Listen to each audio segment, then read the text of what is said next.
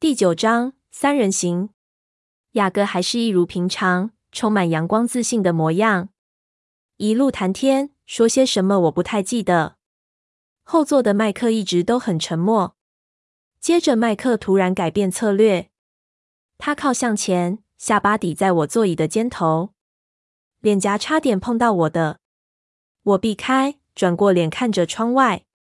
时间过得比以前快。学校。工作和雅各交叠在一起，虽然顺序不一定是这样，但这让我的生活建立起一种整齐又不费力的模式。查理的希望达成了，我不再那么了无生趣。当然，我无法欺骗自己。当我停止回顾生活，我试着不要太常这样。我无法忽视我行为的意义。我像失去主星的月亮，我的主星因为大洪水被毁了，一片荒芜。但是我仍继续不停止地依着小小的轨道，围绕着虚无的空间运行，无视地心引力的存在。我的机车骑得愈来愈好，不再有伤口，不会再让查理担心。但同时，我脑海中的声音也不再出现。安静带来痛苦。我如今专心于寻找那片草地。不知道经过了多少天，没有需要计算的理由，我试着活在当下。而不是消逝的过去，也不管逼近的未来。因此，当某个一起做作业日，雅各拿出礼物给我时，我很惊讶。那天我下班后将车停在他家门前时，他正等着我。情人节快乐！雅各笑着说，歪着头迎接我。他拿出一个小小的粉红色盒子，稳稳的放在他掌心。一个心形。嗯，我觉得自己好笨。我低声说：“今天是情人节吗？”雅各摇摇头，模仿我悲哀的神情。你真的不太活在现实。没错，今天是二月十四号。你要担任我的情人吗？既然你没有买五十分的糖果给我，至少你可以成全我的希望。我不怎么舒服地看着他，虽然听起来像是在开玩笑，但其实不然。这到底是怎么回事？我充满戒心地问：“老样子，例行活动之类的事。”哦，那么我接过糖果，但我想把事情弄清楚，与雅各之间的界限似乎变得模糊不清。那我们明天要做什么？爬山还是急诊室？爬山，我决定。对喜欢的东西有偏执狂的人，可不是只有你而已。我认为我可以想象那个地方。我皱着眉回想，我们一定会找到的。他向我保证。周五骑车，他提议。我看到一丝机会，马上毫不犹豫地抓住。周五要去看电影，我答应我的午餐同学了。麦克一定会高兴死的。但雅各脸垮了下来。我在他把视线移向地面时，抓住他眼中的沮丧。你也可以来。好吗？我很快的补了句。还是你觉得和一堆人看很无聊？我的机会让我们维持一些距离。我不能再继续伤害雅各。我们两人间有种奇怪的连结，他的痛苦刺痛了我。此外，有他陪我经历折磨。我已经答应麦克，但实在不怎么兴奋。也不错。你想要我一起参加你朋友的活动？是的，我老实的承认。知道自己心口不一。如果你也来，我会觉得好玩些。带奎尔一起来，我们可以像开派对一样。奎尔会乐死。学姐耶，他得意的笑，翻翻白眼。我没提安博瑞，他也没提。我也笑了。我会努力帮他介绍的。我在星期一的英文课时向麦克提起这件事。嗨，麦克。下课时我向他说。你周五有空吗？他抬起头，蓝色双眼马上充满希望。是呀，有空。你想出去吗？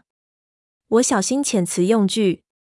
我在想，大家一起。我强调用字，一起去看《十字火线》。我这次先做过功课，看过影评，好确定不会让自己措手不及。这部电影从头到尾都在大屠杀。我知道自己仍旧无法看爱情片，这样听起来不是很有趣吗？当然，他同意，但不那么热切了。酷。下课后，他又恢复原本的好心情。我们要不要找安琪拉合班？或是艾瑞克及凯蒂？显然，他想将我的计划变成几对情侣的共同约会。都请如何？我建议。当然还要有杰西卡，还有泰勒及康纳，也许还有罗伦。我不情愿的家人。我答应奎尔的。好呀，麦克低声说，声音闷闷的。还有，我继续说。我也邀了几位从拉布席来的朋友，所以我们需要开你的修旅车。麦克怀疑的眯起眼，就是你一起做功课的人。是的，我好心情的回答。你可以认为我在当家教，因为他们只有高二。哦，麦克惊讶地说。想了一会后，他笑了。但最后修旅车没用到。麦克一通知他们这个计划。因为牵涉我在其中，杰西卡和罗伦马上就借口有事不能去。艾瑞克和凯蒂已经有计划了，好像是他们认识三周的纪念日。罗伦抢在麦克之前约走了泰勒和康纳，所以这两人也无法参加。连奎尔都没法来，因为在学校打架被禁足。最后只有安琪拉、班，当然还有雅各来。即使人数变少。似乎也不减损麦克的兴致。他不断地谈论周五的计划。你确定你不想改看《明日永恒》？他在午餐时问。提到目前上映的爱情喜剧片是票房第一名。烂番茄网站上给这部片很高的评价。我想要看《十字火线》。我坚持。我想看动作片，有血有子弹那种。好吧，麦克转身。但我还是看到他那他真是疯了的表情。下课后，我回到家，一辆熟悉的车停在屋前。雅各靠在车顶旁，笑得很开心。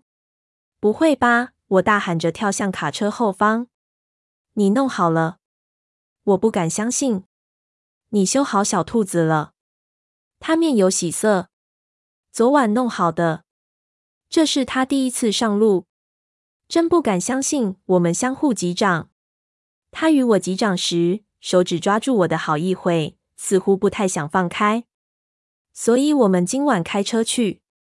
一定，我说，然后叹口气。怎么了？我得放弃，我没有比这更厉害的招数。你赢了。你比我大。他耸耸肩，对我的投降一点都不意外。我当然是。麦克的修旅车从转角绕过来，我将手从雅各手里抽出，他露出一个我看不懂的神情。我记得这家伙，他低声说。麦克将车停在对街，他以为你是他女朋友，他现在还是这么认为吗？我抬起一边眉毛。有些人很难放弃。那么，雅各边想边说，固执会获得报偿咯。多数只是让我很烦。麦克下车，走过马路。嗨，贝拉，他问候我，但一看到雅各，眼睛就真的很大。我偷瞄雅各一眼，想尽量客观。他真的不像高二生。他好高，麦克头才到他肩膀而已。我真不敢想象下次量他时会有多高。他的脸看起来也比同龄生成熟，虽然才一个月。嗨，麦克，你记得雅各布雷克吗？不太记得，麦克伸出手。老朋友雅各介绍自己，与他握手。他们握手定住的时间比平常久。当两人松手时，麦克揉揉手指。我听见厨房的电话响，我最好去接，一定是查理。我告诉他俩，然后冲进屋内。是班打来的。安琪拉肠胃炎病了，她不想自己一个人来，所以打电话向我们道歉。我缓缓走向等待我的两个男孩，摇摇头。我真的希望安琪拉好点，但我得承认自己对这样的结果有点失望。麦克、雅各和我，今晚只有我们三人，得想个好方法出来。我讽刺的笑笑。我不在的时候，麦克和雅各似乎没有什么进展。两个人隔了好几码，面对面等着我。麦克绷着脸为怒，雅各还是一如往常的欢乐。小安生病了。我闷闷不乐地告诉他们，他和班都不能来。我猜感冒传染开来了。奥斯丁和康纳今天都请假，可能我们下一次再去。麦克建议。我还没同意，雅各就开口：“我还是可以，但如果你不想去，麦克。”“不，我可以。”麦克打断他。“我只是想到安琪拉和班。”“我们走吧。”他朝修旅车走去。“嗨，你介意让雅各开吗？”我问。我告诉他他可以。他刚修好车，用零件自己亲手修的。我带着骄傲的口吻。像家常会中的母亲谈论自己的孩子似的。好吧，麦克同意，有点用力的关上车门。没关系，雅各说，好像这样就没事似的。他比平常更自在。麦克爬上小兔子的后座，有点厌恶的神情。雅各还是一如平常，充满阳光自信的模样，一路谈天，说些什么我不太记得。后座的麦克一直都很沉默。接着，麦克突然改变策略，他靠向前，下巴抵在我座椅的肩头，脸颊差点碰到我的。我避开，转过脸看着窗外。这个音响能用吗？麦克故意任性的问，打断雅各的滔滔不绝。可以，雅各回答，但贝拉不喜欢音乐。我惊讶的看着雅各，我从没这样说过。贝拉，麦克不高兴的问。他说的没错，我低声说，望着雅各安稳的神情。你怎么可能不喜欢音乐？麦克追问。我耸耸肩，我不知道，就是让我很烦。嗯哼，麦克往后靠。当我们到戏院，雅各将一张十元递给我。这是什么？我问。我年纪不到，无法买票。他提醒我。我大声的笑了。亏你还在跟我争论什么相对年龄咧？如果我带你进去，比利会不会杀了我？不会。我告诉他，你打算毁灭我年轻的天真。我笑个不停。麦克在我们身后追上我们。我真的希望麦克决定不来。他还是为这三人行闷闷不乐。但我不想独自和雅各约会，这样一点帮助都没有。电影和影评说的一样，一开场就有四个人被轰死，一个被砍头。我前面的女孩用手遮住眼，将脸躲在她男友的胸口。她拍拍他的肩，偶尔退缩一下。麦克看起来似乎没在看，脸色很僵硬，眼睛看着荧幕上的布幕。我坐好，打算忍耐整整两个小时，看着荧幕色彩和移动，但不敢看人和车及房子。然而，雅各偷偷笑。怎么了？我低声问。得了，他低声回答。血从离那男人二十尺的地方喷出，假的不得了。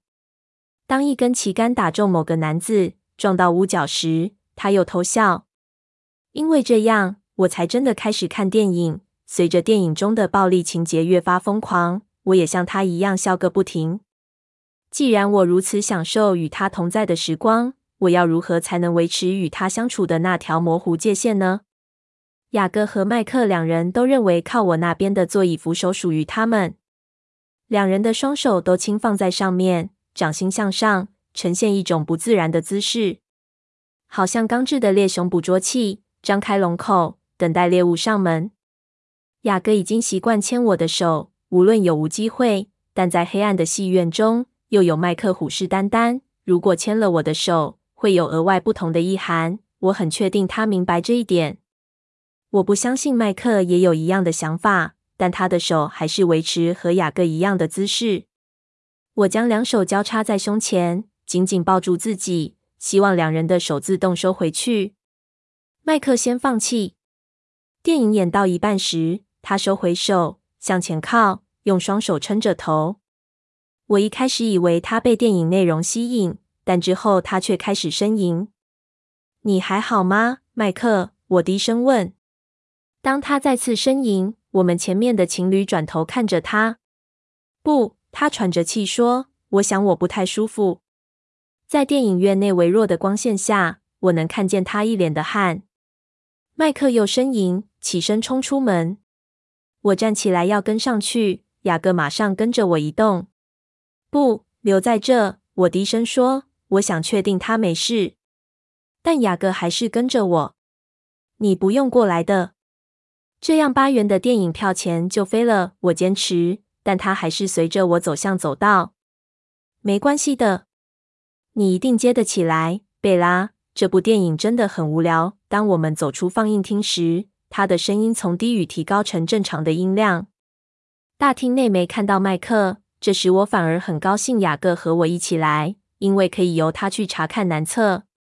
雅各一会就回来了。哦，他在里面，没事。他翻翻白眼，真是个胆小鬼。你应该带个位强壮点的人。人们取笑血案时，有时会让不够坚强的人吐出来。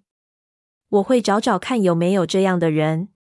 我们是唯二在大厅的人。两个包厢内的电影都放映到一半，这真惨，安静的连大厅角落爆米花爆起的声音都听得一清二楚。雅各坐在墙边棉绒布铺成的长椅上，拍拍他身边的空位，看样子他会在里面待上好一会。他双脚向前伸展，好舒服的等候。我叹口气，坐在他旁边，他一副想打破模糊界限的样子。我一坐下，他马上转身。用手臂环着我的肩，小个，我抗议，退开。他放下手臂，但我这小小反对似乎并未让他烦心。他伸出手，紧紧握住我的。当我想退开时，他用另一只手紧紧握住我的腕关节。他哪来的信心？好啦，一下下就好，贝拉。他用平静的声音说：“有些事想问你。”我做个鬼脸。我不想这样做。不只是现在，而是永远。目前我生活中没有什么事比雅各·布雷克更重要，但他似乎决定要毁了一切。什么事？我不高兴的问。你喜欢我是吗？你知道我是的，比那个在里面吐的家伙还喜欢。他比着男厕。是的，我叹口气。比你认识的所有男生都还喜欢。他平静安详的问。好像我的答案无关紧要，或是他已经知道答案似的。也比那些女孩子都喜欢。我指出，但也就这样而已。他说，好像这不是问题。这很难回答，不知该说什么。他会因此觉得受伤而远离我吗？那我该怎么办？是的，我低声说。他咧开嘴笑了，低头看着我。这样就好，你知道。只要你最喜欢我，你认为我长得不错，我准备要烦人的坚持下去。我不会改变的。我想让声音维持正常，但听得出我声音中的悲伤。他的表情陷入沉思，不再挑逗。还是那一个，是吗？我瑟缩。有趣的是，他竟然知道不要说出那个名字，就像他问起车子的音响一样。我虽然没说，他却好像都知道。我点点头，感激他这样的表示。不要太气恼，我一直纠缠你，好吗？雅各拍拍我后脑，因为我不会放弃，我有无穷的时间。我叹口气，你不应该浪费时间在我身上，虽然我其实是这么希望。特别是如果他愿意接受我现在想做的事，危险的事，反正是我自己愿意的。只要你喜欢我陪你。我无法想象，我怎么可能不喜欢你陪我？我老实的告诉他。雅各整个人都亮了起来。这样就够了，不要期望太多。我警告他，想抽出手，但他还是不肯放。你并不是真的讨厌我牵你，是吗？他逼问，同时压压我的手指。爱不算讨厌，我叹气。老实说，感觉很好。他的手比我的温暖。这几天我老是觉得冷，你也不在乎他怎么想。雅各用大拇指比着男厕，我想是的。那问题在哪？问题，我说，这样对我来说有不同的意义，对你来说也许不一定。嗯，他的手紧紧握住我的，那是我的问题，是吗？好吧，我咕哝着说，但还是别忘了，我不会的。现在。我手榴弹的保险已经拔出来了，是吗？他戳戳我的肋骨。我翻翻白眼。我猜他是在开玩笑，他故意的。他低声笑了好一会，粉红色的手指沿着我的手掌边缘画线。你这个疤很有趣，他突然说，扭转我的手，检查着。这是怎么弄的？他另一只手的食指沿着我肌肤上那个几乎快看不见的银色星月疤痕抚摸着。我脸一沉。你真的希望我记得每一个疤的原因吗？我等着回忆打击我，打开那崩裂的洞。但就像平常那样，雅各的存在让我仍旧维持完整。冰冰的，他低声说，轻轻压着那个疤痕，那是詹姆斯用力牙咬伤我造成的。此时。麦克跌跌撞撞的从南侧走出来，脸色惨白，满脸是汗。他看起来很糟。哦，麦克，我倒抽口气说：“你介意提早走吗？”他低声问。“不，当然不。”我抽出手，想扶麦克行走。他的脚步似乎不是很稳。这部电影对你来说太可怕了吗？雅各冷酷的问。麦克恶意的看他一眼。我没怎么看。他低声说：“还没开演，我就已经觉得反胃了。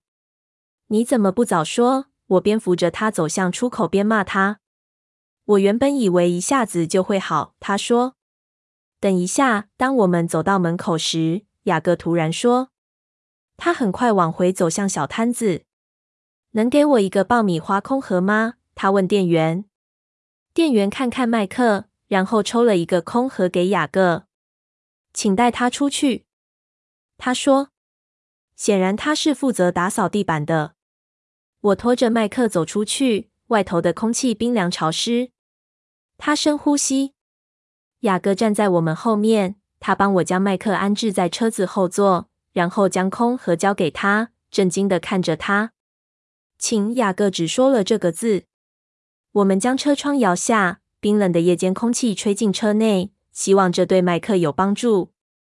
我将手放在腿上，想保持温暖。又冷了吗？雅各问。我还没回答，他就用手环着我。你不冷吗？他摇摇头。你一定是发烧了，我低声说。今天冷毙了。我用手指轻触他前额，他的头很烫。哇，小个，你在发烧？我觉得没事。他耸耸肩。应该不是。我皱眉。再次摸他的头，他的肌肉在我手指下像火一样烫。你的手像冰一样，他抱怨。可能是我的关系，我同意。麦克在后座呻吟，吐在空盒内。我做个鬼脸，希望我的胃能忍受得了他的声音和气味。雅各则焦虑的希望他的车没有被弄脏。回去的路似乎比来时漫长。雅各很安静，沉思着。他一直用手环着我，他是如此温暖，让我没那么冷。我看着前方的挡风玻璃，暗自内疚。这样鼓励雅各真是大错特错，真是自私。我让我的立场更清楚，并没关系。但如果他觉得有任何希望，都会让我们的友谊变质，那表示我说的不够清楚。我要如何解释他才会懂？我是个没有灵魂的空壳，就像一间空屋。被勇士诅咒，已经无法居住。现在我有一点进步，屋前被维持的不错，但就只是这样，只有一小块地方进步。他应该交往更好的人，比只有一间房、破败凋敝的房子好的对象。不论他投资了多少时间和精神，都无法让我再回到正常。但我也知道，无论如何，我都不想让他走。我太需要他了，我真自私。可能我这一边的立场很清楚，他知道后就会离开我。这个想法让我发抖。雅各用手臂紧紧抱住我。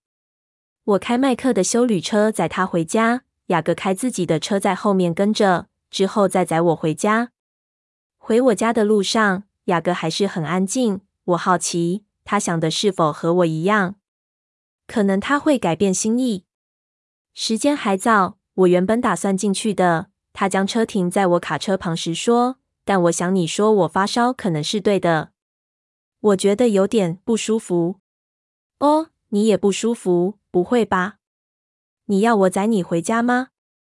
不，他摇摇头，眉头紧皱。我觉得不是生病，只是有点怪怪的。如果我不舒服，会将车停在路边的。你一到家就打电话给我。我焦虑地问他。当然，当然。他皱着眉说，同时紧紧捉住我的手腕。当他牵着我的手时，我再次注意到他的肌肤有多烫。怎么了，小个？我问。我想跟你说，贝拉，但我认为听起来很陈腔滥调。我叹气。一定是和戏院一样的话。说吧，我只想告诉你，我知道你有多不快乐。可能没什么帮助，但我要你知道，我永远在这里。我永远不会让你失望。我答应你，你永远可以依靠我。嗯，听起来虽然有点陈腔滥调，但你懂对吗？我永远永远不会伤害你。是呀，小个，我知道，我已经很依靠你了，可能比你想的更深。他露出一个笑容，就像阳光突破乌云。我想剪断我的舌头。我说的都不是谎话，但我应该说谎的。真相是错的，这样会伤害他，我会害他失望的。他脸上闪过一丝奇怪的表情。我真的认为我该回去了，他说。我很快下车，打电话给我。当他开走时，我大喊。我看着他开走。至少他车子还算开得不错。他走后，我还是望着空无一人的街道，觉得自己也有点不舒服，但不是身体上的不适。我多希望雅各布雷克是我的弟弟，我亲弟弟，这样我就能合法的和他在一起，让自己不要如此内疚。上帝知道我从不想利用雅各，但我没办法，值得理解此时的这份内疚。更过分的是，我无意爱上他。我真正知道的一件事，从我胃的反应知道，从我的脊椎知道，从我的头到脚底，从我空洞的胸口，我知道爱会给人某种力量，伤害挚爱的力量。我已经毁坏的怎么补都补不好了，但我现在需要雅各，需要他就像需要一种药。我一直把它当成一个支撑，我陷得比我计划的还深。现在我无法阻止他受到伤害，我无法不伤害他。他以为时间和耐心可以改变我，但我知道他彻头彻尾错了。我也知道我会一直让他尝试。他是我最好的朋友，我会一直喜爱他，这样就足够了。我走进屋内，坐在电话旁，咬着指甲。电影演完了。当我走进屋内，查理惊讶地问我：“他坐在电视机前的地板上，一定是场精彩的球赛。”麦克不舒服。我解释，有点反胃。你还好吗？我觉得没事。我含糊地说。我当然是这样希望。我靠在厨房琉璃台，手离电话只有一寸远，要自己耐心等。我想起雅各开车离开前脸上奇怪的神情，我的手指神经质地敲打着琉璃台。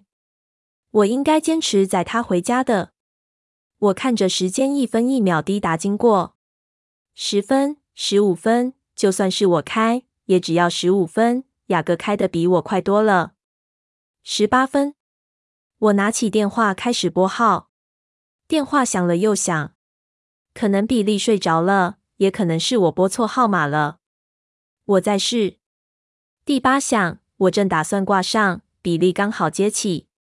哈喽，他的声音很小心，好像在掩护什么坏消息似的。比利，是我，贝拉。小哥回到家了吗？他约二十分钟前离开的。他在家。比利单调地说：“他应该打电话给我的。”我有点不高兴。他离开时有点不舒服，我很担心。他病了，所以没法打电话。他现在不太舒服。比利声音彬彬有礼，维持距离。我知道他一定想去照顾雅各。如果你需要帮忙，请通知我。我提议，我可以过去。我想着比利困在他的轮椅上，小个得自己照顾自己。不，不，比利回答的很快。我们很好，你待在家就好。”他说话的态度很不礼貌。好吧，我同意。再见，贝拉。挂断了。再见，我低声说。嗯，至少他到家了。但奇怪的，我仍旧很担心。我苦恼地走上楼。可能我应该在明天上班前先过去看他。我可以煮个汤，我们家好像有灌汤厨的罐头。当晚我醒来，醒得很早。我发现这些计划都得取消。我的钟显示现在是四点三十。我冲到浴室。查理在半小时后发现我躺在浴室地板上，我的脸颊贴着冰冷的浴缸。他看了我好一会。肠胃炎感冒，他最后说。是的，我呻吟。你需要什么？他问。请帮我打电话去牛顿商店。我嘶哑地告诉他。跟他们说我的情况和麦克一样，我今天没法去上班了。跟他们说我很抱歉。当然，没问题。查理向我保证。这一天我都待在浴室地板上，只睡了几小时。我的头上有冰毛巾。查理说他的上班去，但我猜他是想上厕所。他将一瓶水放在我身边的地板上，让我不至于脱水。当他回家时吵醒我。我发现屋内是黑的，已经天黑了。他爬上楼查看我的情况，还活着，算是。我说：“你要什么？”不用，谢了。他有点犹豫，清出他的东西。那好吧，他说。然后他下楼去厨房。几分钟后，我听见电话响，查理低声和某人谈了好一会，然后挂断。麦克好多了，他大声跟我说：“嗯，这算是鼓励。”他比我早八小时多生病，八小时多。一想到这，又让我反胃。我撑着起身，靠着马桶。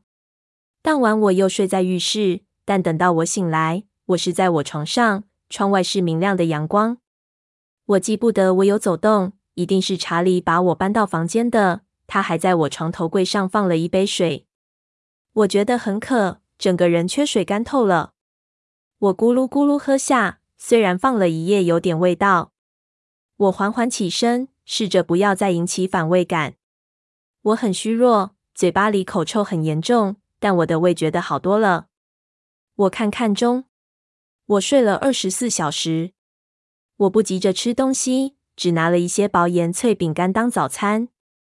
查理看我好多了，似乎松了口气。我一确定不用在浴室地板再待一天，就马上打电话给雅各。